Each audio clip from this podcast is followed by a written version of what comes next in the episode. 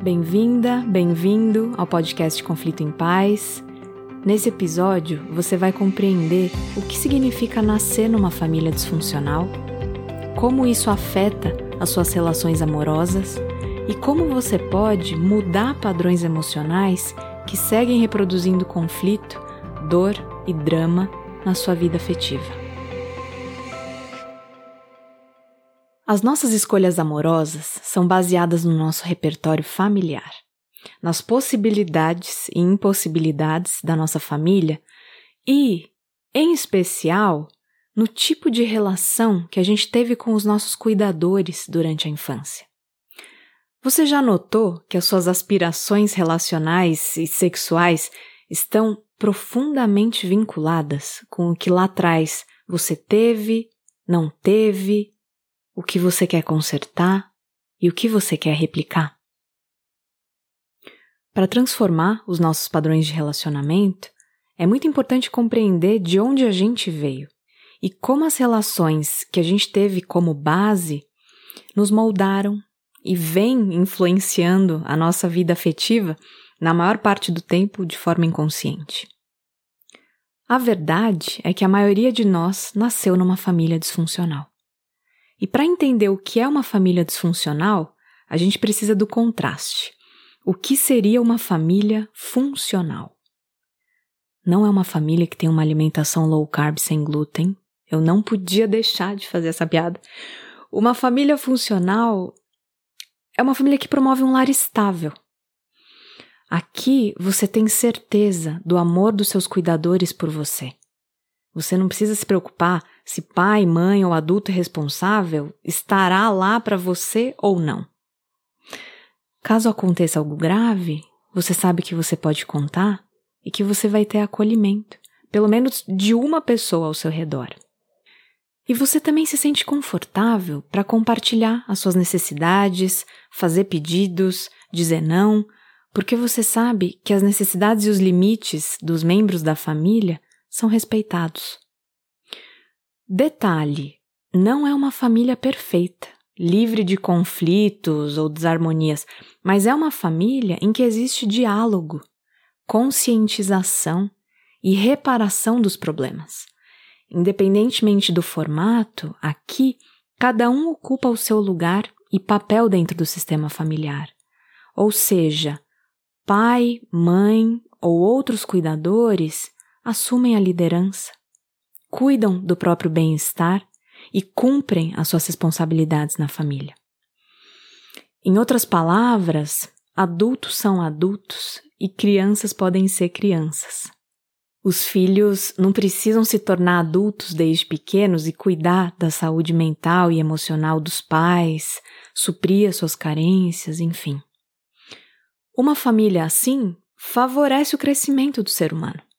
Permite que você se sinta aceita, amado, tenha uma boa autoestima, tenha segurança de quem você é, você consegue confiar mais facilmente nas pessoas, tem resiliência, flexibilidade, consegue cultivar relacionamentos íntimos, você não tem tanta dificuldade em pedir ajuda quando precisa, expressar o que está sentindo, dizer não para os outros. Essa base te traz uma certa estabilidade emocional. Permite que você não viva tomada pelo medo, não fique se punindo loucamente diante das suas limitações e também te permite enxergar o que as outras pessoas têm de bom. E agora te apresento uma família disfuncional. Bem-vinda, bem-vindo ao Clube da Humanidade. Né? Aqui necessidades emocionais que são básicas para o desenvolvimento fisiológico e psíquico saudável de uma criança não são atendidas. O lar é marcado muitas vezes por instabilidade, negligência, rigorosidade excessiva, autoritarismo, abusos diversos, escassez, violência, inconsistência dos cuidadores. Então, às vezes você se sente seguro em casa e às vezes o lar é um ambiente extremamente ameaçador. em que os pais estão ausentes, deprimidos, estressados demais, traumatizados, viciados, e por isso não conseguem estabelecer uma relação segura com os filhos. É muito comum numa família disfuncional ter um pai ou uma mãe com uma personalidade sofredora, controladora ou narcisista que demande muito dos filhos. Se você quer entender melhor o que é personalidade narcisista, ouça o segundo episódio desse podcast. Além disso, aqui dificilmente existe diálogo e reparação dos conflitos. Pequenas e grandes agressões acontecem continuamente e ninguém fala sobre o ocorrido. Existem muitos segredos e desconexões. E a vulnerabilidade normalmente não é bem-vinda. Esse ecossistema tóxico faz com que a criança cresça com muito medo, insegurança, vergonha, culpa, ansiedade. Nós somos os mamíferos que mais precisam de amparo para conseguir sobreviver no planeta Terra. E é muito confuso para um ser humano que acabou de chegar aqui e está com o cérebro ainda em desenvolvimento durante os primeiros anos de vida compreender essa disfuncionalidade toda. Se os meus cuidadores estão tão ausentes ou me tratando tão mal, é porque existe algo errado comigo. Eu não sou amada. Eu não sou suficiente. Essas são as narrativas equivocadas que ficam instaladas dentro da gente desde pequenos. Se você nasceu numa família disfuncional, muito provavelmente você aprendeu que a única forma de você ser aceito ou validada é suprimindo a sua autenticidade, se adequando para constantemente agradar aos demais sendo uma pessoa querida ou boazinha que não sabe dizer não, sendo o filho cuidador que se responsabiliza pelo bem-estar psicológico dos pais, ou a filha troféu que só recebe amor de acordo com a sua beleza ou performance. Vamos fazer uma pausa e respirar fundo. Vamos nos abraçar. Tamo junto estamos muito mais conectados nos nossos traumas do que a gente imagina. A falta de segurança, característica de quem nasceu numa família disfuncional, fica evidente nos relacionamentos amorosos. O medo e a falta de confiança que você vivenciou em casa faz com que você se torne uma pessoa codependente e ou esquiva nos seus relacionamentos. A codependência vem com a baixa autoestima, ansiedade e necessidade de controle. É a busca desesperada pela segurança que você não teve lá atrás. E aí, mesmo quando o relacionamento não é benéfico, a pessoa se apega e tem muita dificuldade de sair, porque, ainda que seja ruim, ela tem um senso de controle. E em muitos casos, uma fantasia de que ela vai consertar o parceiro ou parceira.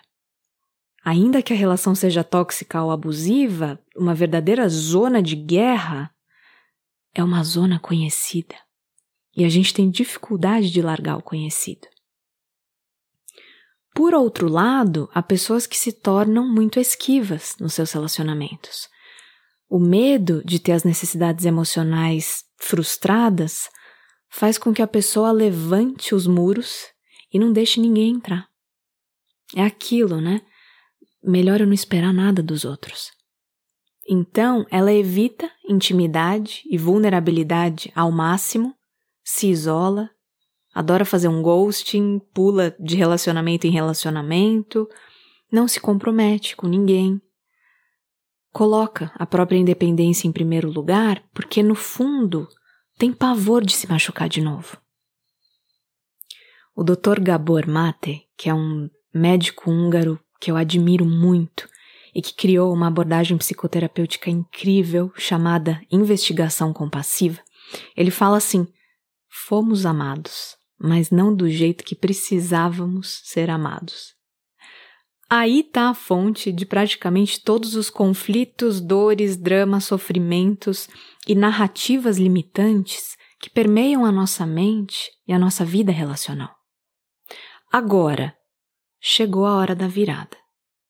O que aconteceu lá atrás pode ter marcado muito a sua história até hoje. Só que você não precisa se fechar nessa história. Os eventos e as feridas da infância não precisam se tornar a sua identidade, a verdade sobre quem você é, porque você não é os seus traumas. Você tem uma incrível capacidade de transformar as suas feridas e padrões de comportamento que seguem reproduzindo dor e sofrimento nas suas relações. Essa é a boa notícia. Embora você não possa mudar o que te aconteceu, você pode mudar a forma que você se relaciona com o que te aconteceu. Isso faz toda a diferença e te permite escrever novos capítulos da sua vida. Como? Primeiro, substituindo julgamento por curiosidade. Em vez de se sentenciar né, e falar assim, foi isso que me aconteceu e eu sou assim. Hum, por que será que eu sinto, penso e me comporto desse jeito nos meus relacionamentos íntimos? Interessante. Se você realmente se abrir para investigar o seu mundo interno com um pingo de gentileza, você vai perceber que, diante das experiências difíceis do passado, faz todo sentido você se manifestar desse jeito. E você nem precisa mais perder tanto tempo culpando, nem perdoando ninguém, porque a gente não está abaixo nem acima dos outros.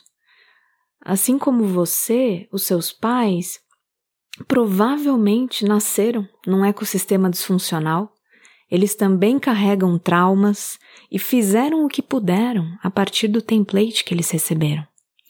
Só que, uma observação importante: sentir compaixão e conseguir se esticar para compreender as causas e condições que fizeram a sua família ser do jeito que é, não exclui a importância de testemunhar as suas próprias dores com autocompaixão.